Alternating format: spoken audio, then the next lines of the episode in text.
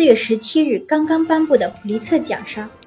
纽约时报》和《华盛顿邮报》分别以三项和两项奖项成为了今年的大赢家。其中，凭借2016年大选通俄门的相关报道，《纽约时报》和《华盛顿邮报》这对宿敌还共同获得了全国报道奖。此情此景，正和今年年初在北美上映的电影《华盛顿邮报》中的情节形成了绝妙的映衬。一九七一年五月，这两家报纸也携手揭露了一起美国政坛丑闻。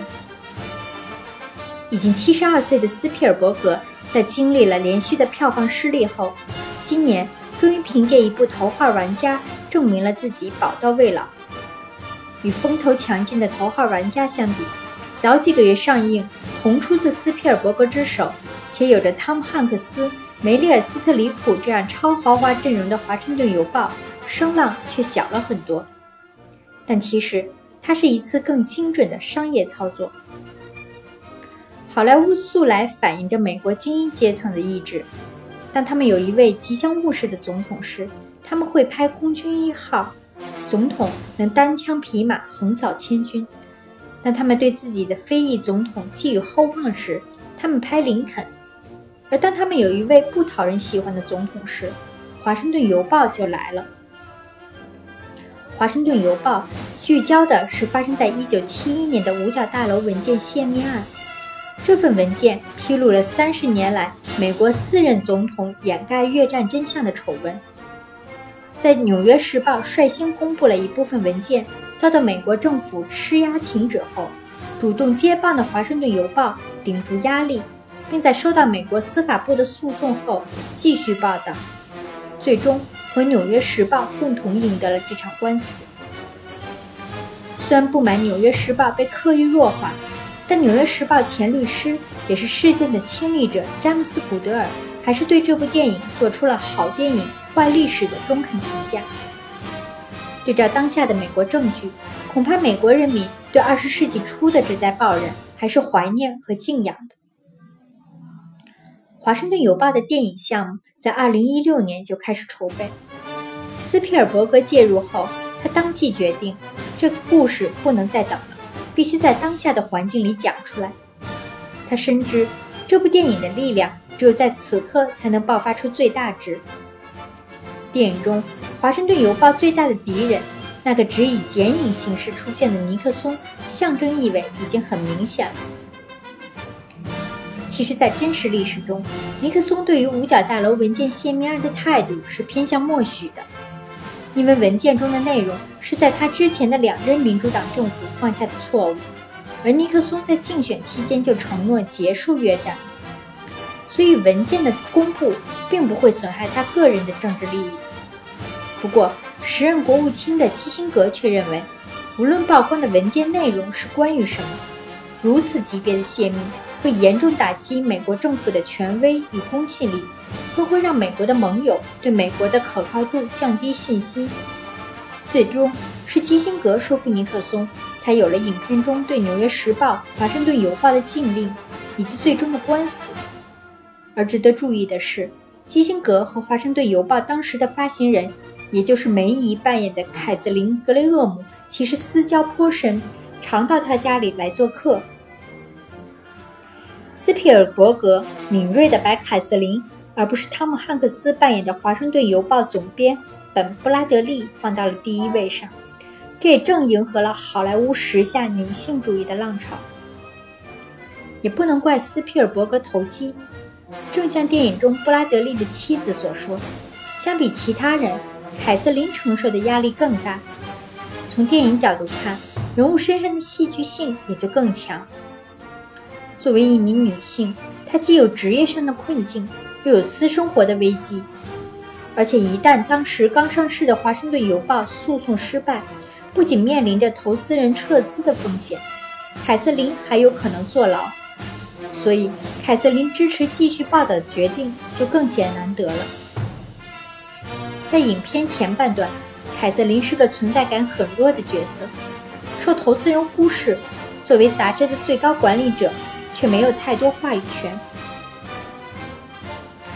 凯瑟琳的父亲，著名金融家尤金·麦耶，在在一九三三年买下了《华盛顿邮报》。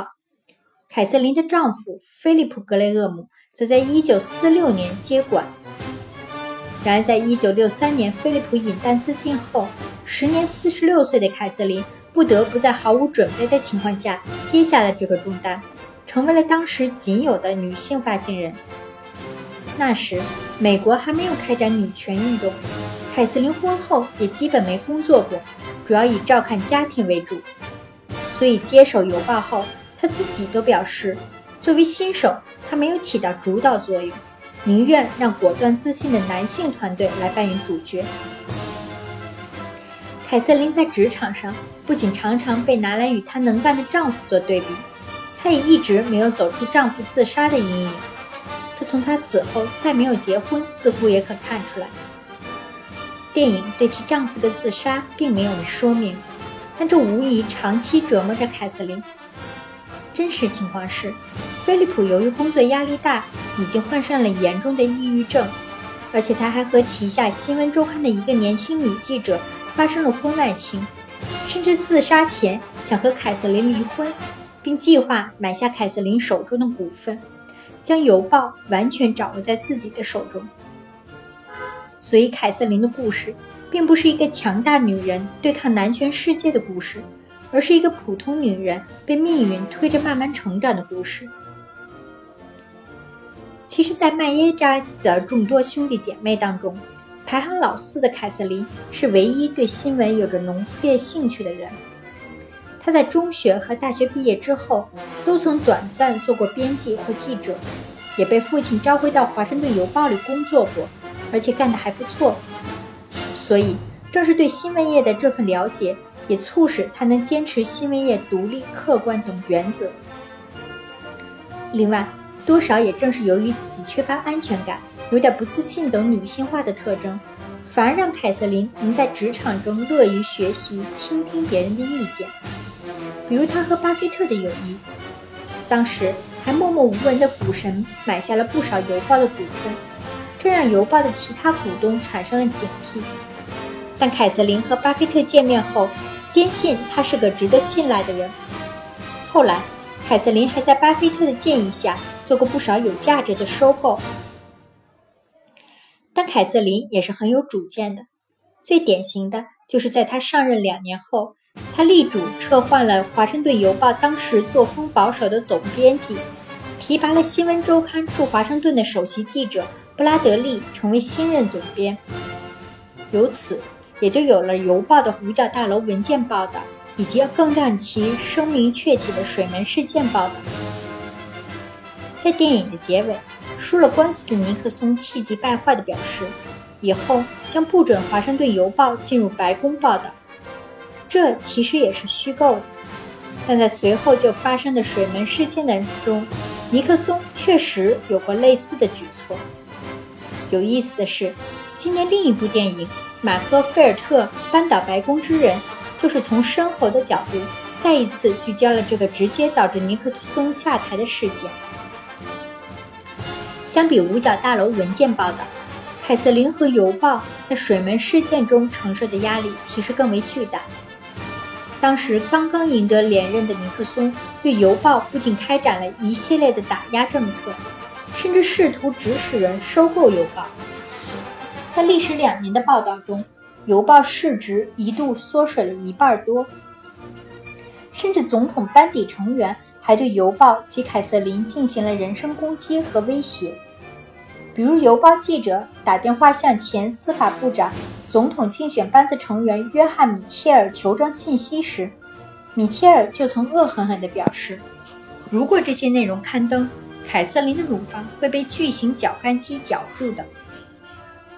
后来，《邮报》的报道刊登了这段英语，只不过删掉了“乳房”二字。而凯瑟琳在不久后收到了朋友寄来的精致小绞干机装置和一个小巧玲珑的精致乳房。凯瑟琳偶尔会把它们用项链串在一起，戴在脖子上。她始终都站在了自己的编辑记者一边，